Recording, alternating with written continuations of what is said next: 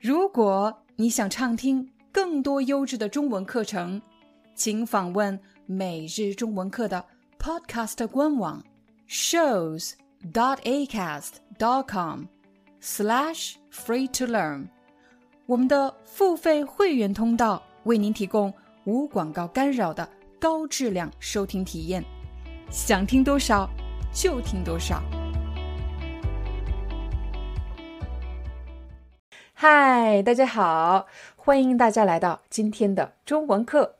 在今天的视频中，我将带着大家一起入住酒店，你将学习到很多酒店设施的名称以及实用的酒店中文对话。让我们开始吧。当我们走进一家比较豪华的酒店，前来迎接你的这个人是什么人呢？这个工作人员我们应该怎么称呼呢？这个工作叫做酒店门迎，门大门的门，迎欢迎的迎，酒店门迎。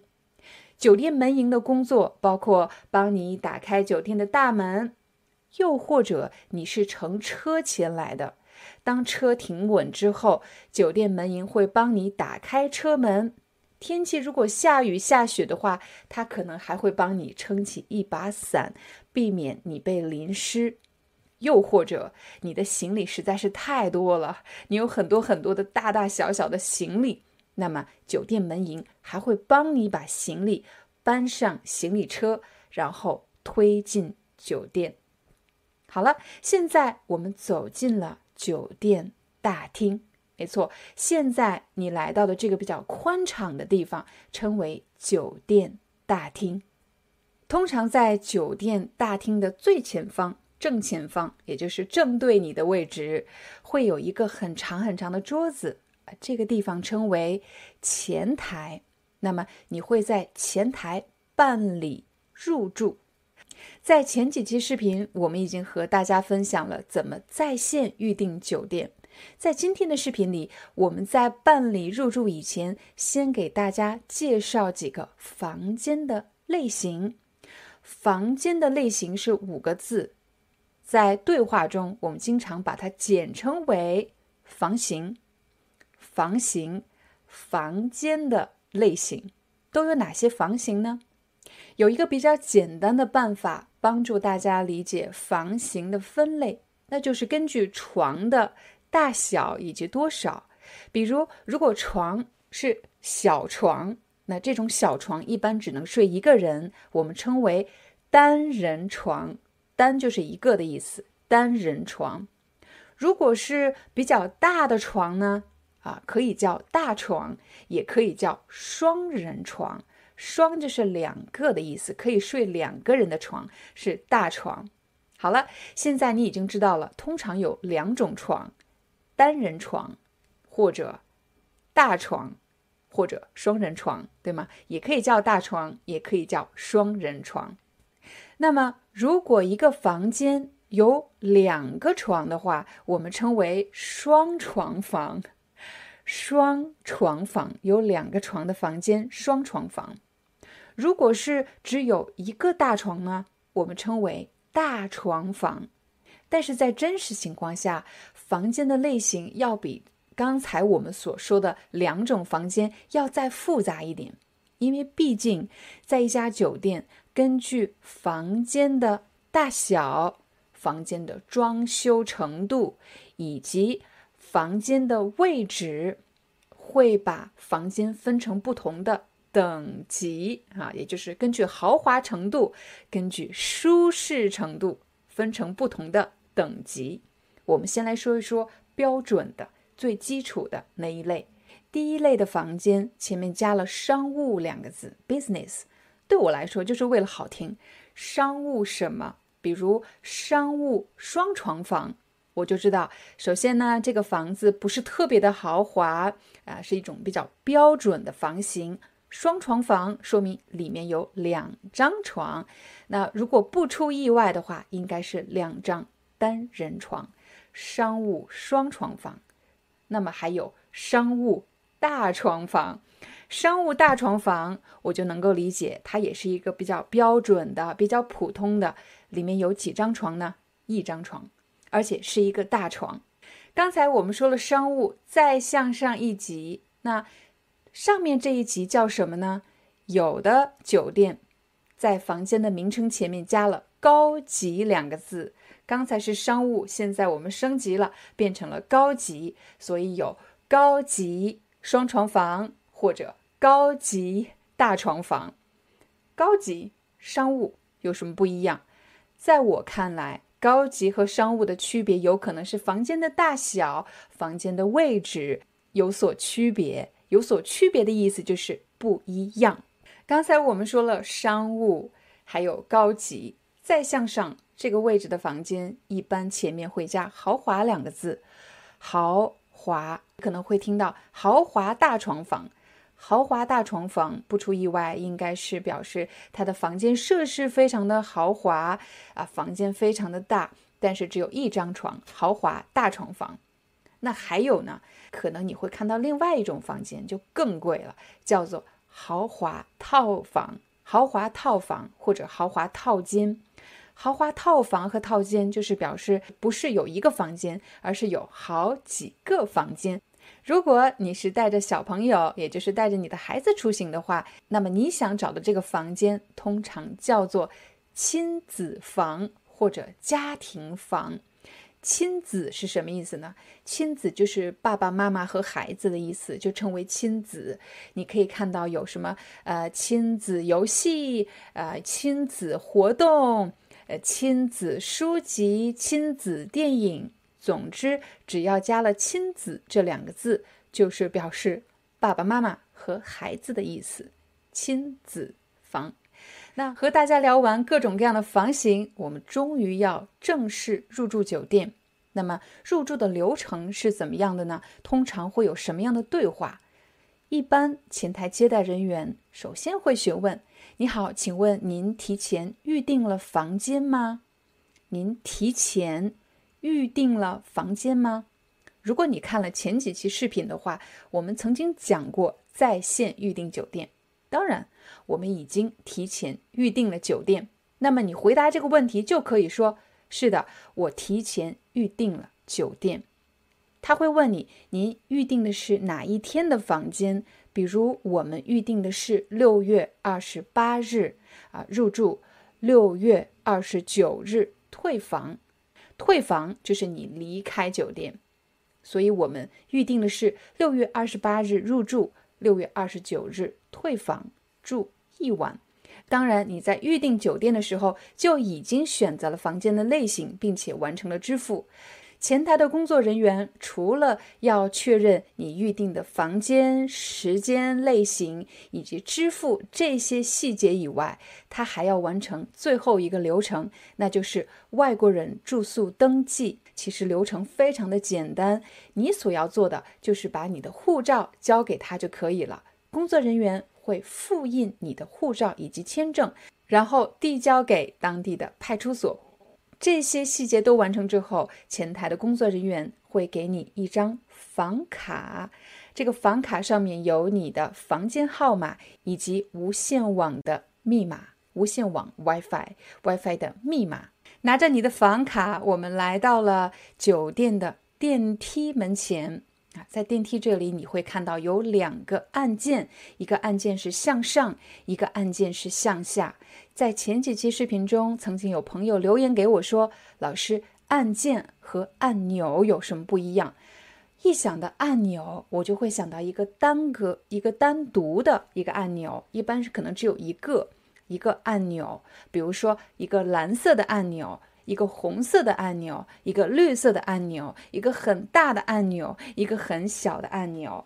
但是按键呢，我会想到有很多个，比如说电脑上的键盘上的按键有很多个，比如说遥控器，你看电视时候的遥控器上面那个叫做按键，按键。当你走进电梯之后，在电梯的内部，你可以看到有很多很多的按键。一楼、二楼、三楼、四楼、五楼、六楼，有很多很多的按键。在很多酒店的电梯里面，这个按键上通常会写着“大厅”。刚才我们解释了“大厅”，大厅表示你进入到酒店之后最大的那个空间，称为大厅，前台的位置。还有什么呢？有的时候会显示“地下停车场”，地下停车场，比如说 B 一是地下一楼，B 二是地下二楼。地下的位置通常是停车场。除了停车场大厅以外，有可能你还会看到一个按钮，上面显示餐厅。是的，在酒店比较好的酒店，还有他们的独立餐厅，你可以在这里吃早餐。这些早餐呢，称为自助早餐。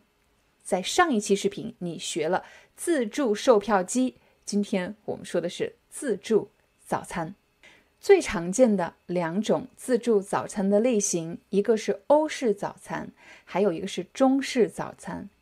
假设这是你的房卡，当你来到你的酒店房门前的时候，你可能会做出几种不同的动作，对吗？有的房卡是需要刷卡，刷 这个动作叫刷卡，刷卡。大家现在看到的这个动作。叫做刷卡，所以刷卡首先它是一个动作，但刷卡也是一种支付方式。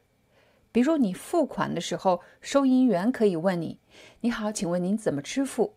你可以说：“我刷卡。”我刷卡的意思就是我用银行卡支付。但是也有的房卡不需要去刷卡。你需要做什么呢？你需要把房卡轻轻地放在，呃，这个屏幕上，轻轻地碰一下，或者轻轻地触一下就可以了。你会听到“滴”的一声，房门就打开了。那么也有可能你需要把门把手开门的这个把手叫门把手，把门把手向下压，向下压，三个动作。我们刚才说了，刷，刷什么？刷卡。还有，轻触，也就是轻轻的碰一下，轻轻的碰一下，滴。还有第三个，把门把手向下压，向下压。如果你住的是比较老式的酒店，呃，老式的宾馆，你拿的是钥匙，那么钥匙这个动作我们叫什么呢？转动钥匙，转动钥匙。对，转动钥匙，有的人也会说向右拧啊，向右转动，转动钥匙，然后把门把手向下压，就可以开门了。现在你走进了酒店的房间，你需要把房卡插进门口的卡槽，有一个卡槽，你把房卡插进去，这样房间才可以供电。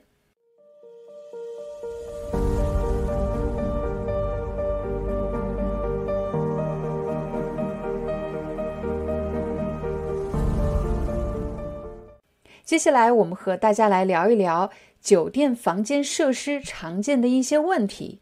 比如说，酒店的房间一般都有空调，空调有独立的空调，独立的空调就是你可以看到房间里面有一个单独的空调。还有一种空调呢，叫做中央空调。那空调通常有两种功能，一种是。制热功能，也就是可以啊，可以给房间提供暖气的制热功能。还有一种功能呢，叫做制冷功能，也就是可以给房间提供冷风、冷气、制冷功能。有时候你可能会遇到这样的情况，比如空调不制冷，也就是不管你把温度调到多么低，可是却没有冷风，那么你就可以给前台。对，给前台打电话说我的房间空调不制冷。同样的，如果你的空调没有暖气，不管你把温度调到多么高都没有暖气的话，那么你就可以给前台打电话说我的空调不制暖。让我们再走进酒店房间的洗手间看一看。在洗手间里，你可以找到有一个淋浴喷头，在喷头的下方有一个浴缸。在洗手间，你还会找到酒店提供的洗浴用品，最常见的三种洗浴用品是洗发露或者洗发液、护发素以及沐浴露。我手上就拿着一瓶洗发液，我也可以说洗发露。如果我到了之后呢，发现没有了，我应该怎么说呢？我说我的洗发液用完了，用完了就是没有了。在这里，大家可能还需要一个词，叫做一次性用品。什么叫一次性用品呢？一次性用品就是表示你只能使用一次就要扔掉的。这些用品称为一次性用品，在上海的酒店目前已经停止了提供一次性用品。那么这些一次性用品都包括哪些呢？比如一次性的梳子、梳子、梳头、梳子、一次性梳子，还有一次性牙刷、一次性剃须刀。剃须刀，那这个动作叫什么的？叫刮胡子。刮胡子也可以说剃须啊，剃须。我没有胡子，所以我不需要刮胡子，我不需要剃须。这个叫剃须刀。如果你的剃须刀用了一次就要必须要扔掉的，那这种就叫一次性剃须刀。当然了，还有一次性牙膏。我手上的这些，我手上拿的这些是一次性用品吗？不是一次性用品，不是一次性用品。现在我们再回到酒店的房间，你可能还会关注的是床垫。床垫就是你睡觉时躺的那个垫子，就叫做床垫。我不知道你喜欢睡软一点的床垫呢，还是稍微硬一点的床垫。我个人。其实不喜欢太软的床垫，太软的床垫睡完之后呢，我会背疼，我会腰疼。我个人喜欢稍微硬一点的，稍微硬一点啊，不是很硬，稍微硬一点的床垫。大家注意，我刚才说的是我个人认为，也就是我不知道别人啊，我不代表所有人，只是我自己，我个人喜欢。稍微稍微硬一点的床垫。说到床垫，我们不得不提到酒店可能提供的另外一项服务，那就是加床服务。比如我们家有两个孩子，那如果酒店的床不够睡的话，我有可能会打电话给前台，要求他们加一个床，加床。那他们就会搬来一个床垫，放在酒店的房间里面。这个服务叫做加床。酒店还提供什么其他的服务呢？现在你走下楼，走到前台，如果你想游览这个城市的话，你可以向前台询问他们有没有地图，或者可不可以帮你叫一辆出租车。所以前台有时候还会提供叫车服务。既然我们要使用酒店的各种设施以及服务，那么很可能你会用到另外一个词，这个词叫做赔偿。什么意思呢？比如这是酒店的杯子被我不小心打碎了，那么我就需要赔偿这个杯子。比如说这个杯子三十欧，那么我就要给酒店赔偿三十欧。那么这三十欧就称为。赔偿金，赔偿金，金你还记得吗？它是表示钱的意思。在前几期视频，我们曾经提过跟钱有关的很多词汇，比如定金，定金，你预订酒店的时候要缴纳的钱称为定金。在今天的视频里，我们把杯子打碎了要赔偿的这个钱称为赔偿金。绝大多数人住酒店是因为去旅行，但也有可能是因为去工作要出差，所以不得不住酒店。如果是工作原因的话，有可能还会用到酒店的另一项服务，那就是租赁会议室。租赁就是租用的意思，租用什么？租用会议室。如果你要租用会议室的话，那么必然需要缴纳租金。你要租用什么就要付租金，在会议室可能有各种各样的设施，比如我要租用他们的投影仪。对一些比较昂贵的设施，有可能你还会缴纳押金。什么是押金呢？我给大家一个例子：假设我要租用屏幕上方的这个投影仪，这个投影仪非常的贵，酒店说我必须先支付一千块钱的押金，然后再支付五百块钱的租金。那么租金就是我租用这个投影仪所要支付的钱。这个押金是干什么的呢？如果我使用完了投影仪没有坏，一切正常，那么酒店就会把押金退还给我。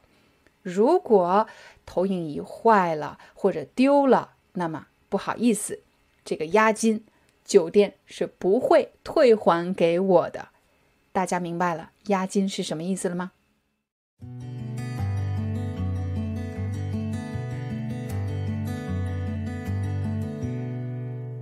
如果你在酒店停留的时间超过一天，有可能还会遇到酒店清洁的人员来帮你打扫房间。我知道大家在旅行的时候可能会比较疲惫，需要午休，也就是需要在下午的时间在酒店休息。那么，如果你不想让清洁的人员或者服务人员打扰你的话，你可以在酒店的门上挂一个“免打扰”。免就是避免的意思，就是不要不要打扰我的意思，免打扰。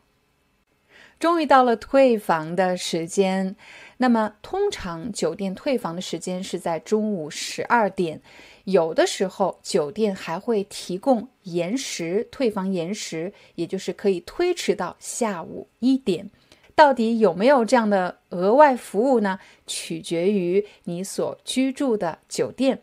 退房的流程是比较简单的，你只需要把你的房卡退还给前台，并且告诉前台的工作人员我要退房。那接下来我们可能需要在大厅等候一会儿，等候一会儿意思就是等一会儿。在这个期间呢，酒店的工作人员会通知。客房部，那么客房部会检查你的客房有没有设施的损坏，或者你遗忘了什么东西。虽然你已经退房了，但是这时候大家很可能需要的最后一项服务是，那就是行李寄存。寄存的意思就是暂时放在这里，行李寄存。我们可以问前台的工作人员：“你好，我可不可以把我的行李？”寄存在前台，大多数酒店都是可以提供这样的服务的。那前台工作人员会把你的行李收集到一起，比如说你有一个箱子，有两个手提包，他会把所有的行李收集在一起，然后做登记、做记录，上面写上你的名字、电话号码，把牌子挂在你的行李上，然后把这个小的行李牌交给你。当你游览完这个城市之后，可以回到酒店来提取你的行李。那么你在提取行李的时候，需要凭借你的行李牌，行李牌上写着你的名字以及电话号码。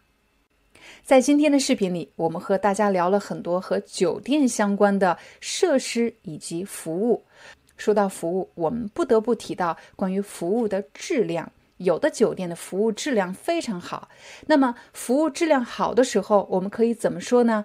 我们可以说他们的服务非常的周到、细致。周到和细致是什么意思呢？如果他们的服务非常的细致，表示他们会注意到一些非常小的事情，非常小的事情，比如当我进入到酒店之后。酒店的工作人员甚至可以叫出我的名字，哇，我就会觉得他们的服务真的非常的细致。他们居然可以记住客人的名字，那服务非常的周到呢，也就是指他们所提供的服务是方方面面的。比如，他们有叫醒服务，他们可以提供免费的下午茶，还有城市游览的地图，还可以帮我叫车，还可以。帮我加床，甚至换房间。如果他们提供的这些服务呢，想的特别多，做的特别好，就叫做服务非常的周到。